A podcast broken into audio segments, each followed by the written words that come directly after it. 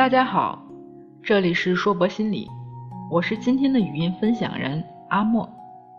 今天我想和大家聊聊关于焦虑的话题。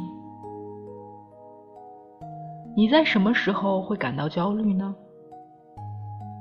当我独自走在夜里，当我在医院门诊部等待诊断结果，当我面对公司的裁员，当我要开始创业。当我要参加面试，当我要在众人面前进行一次演讲，当我不得不与别人可能要有正面冲突，上面的这些场景，似乎在每个人的生活中都会遇到，让我们焦虑的事情各种各样。面对它时，我们可能会情绪紧张、过度担心、多思多虑，有时还会心慌、胸闷。呼吸不畅、胃部发热、浑身冒汗、坐立不安等，它好像随时随地都会发生。人为什么会焦虑呢？一般来说，当我们觉得事情不受我们控制时，我们会感到焦虑。我们觉得坏事情要发生了，觉得生命安全受到威胁，我们的利益可能受到损失，甚至我们的自尊心被挑战。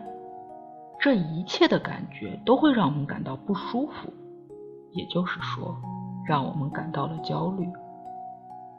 我们的焦虑大部分来源于我们自己的内心，因为我们觉得我们无法掌握主动权。其实，被动才是焦虑的源泉。电话响了，看了号码。发现是一个自己非常讨厌的人，但是因为有业务往来，你又不得不去接他。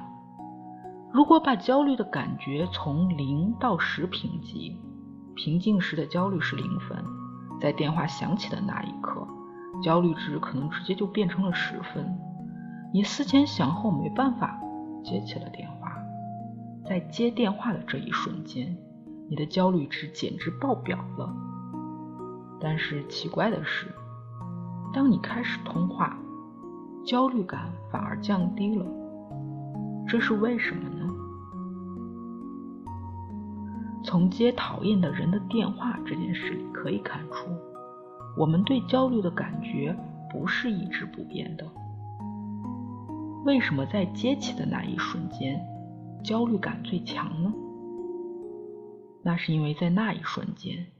你不是因为自己讨厌这个人或者这个电话，而是发现自己处于一个被动的状态，你不得不接一个不想接的电话，你好像没有选择，觉得自己受到的威胁，不得不屈服，所以这个瞬间你是愤怒的，有对讨厌之人不合时宜骚扰的愤怒，更有对自己的愤怒，内化的愤怒也会成为焦虑。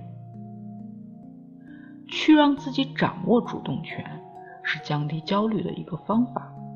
比如，我来划定界限，告诉对方自己的工作时间，说明在其他时间接电话不方便，或者直接选择其他的通讯方式，微信、QQ、漂流瓶吧。无论你做了何种改变，当你再次接到此人来电时，至少要让自己觉得你不是被动的。研究发现，那些容易焦虑的人也容易对某些东西上瘾，因为焦虑带来的不愉快的感受会驱使我们去逃避。人都是趋利避害的嘛。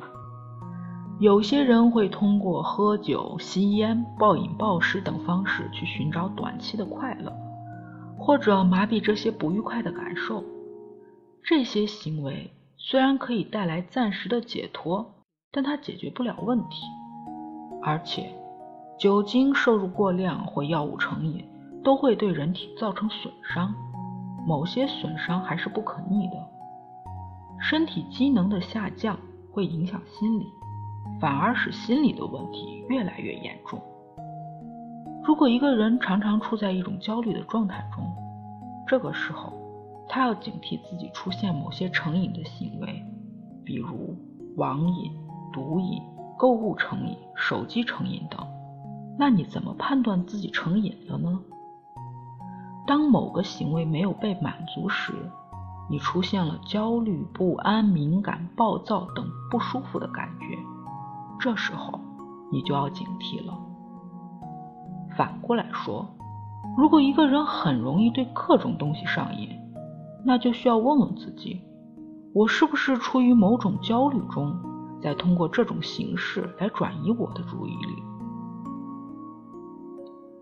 大家觉得焦虑很恐怖，它真的一点好处都没有吗？在很早很早以前，人类还在密林中生活，我们要特别注意周围的危机，我们的生命随时都受到威胁。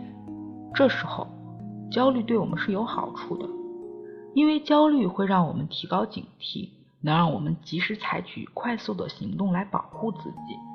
而在现代社会，没有那么多危及生命的时刻，我们往往面对的是情感上的危机。焦虑会引起搏斗或逃跑的反应，适度的焦虑不会有问题。面对具有挑战性的工作时，适度的焦虑可以激励我们，因为我们为了平息我们内心中的不舒服，都会强迫自己去做一点什么，这样往往能提高效率。焦虑不一定是坏事，但它有个程度的问题。比如说，工作压力造成的高度焦虑会让人出错，反而降低了效率，导致人经常精疲力尽，因为我们用了太多的时间去和自己的焦虑情绪搏斗。好了，说到这里，我总结一下：焦虑是每个人都有的情绪，我们焦虑的事情大大小小。适度的焦虑对我们有利，让我们产生焦虑的事，有些是可以解决的，有些是无法解决的。我们要去分辨这些事情的性质，解决那些能控制的，放下那些不受我们控制的。最重要的是，自己掌握主动权。如果处于被动的状态中，也尽量用对自己有利的方式去应对。有时候，我们多做一点事，多想一个步骤，并不是要成为什么伟大的人，成就什么宏伟的事，只是让我们在需要的时候不那么被动。被动才是焦虑的来源。这里是硕博心理，我是心理咨询师阿莫，今天的分享就到这里。不管你在哪里，世界和我陪伴着你。我们下次见。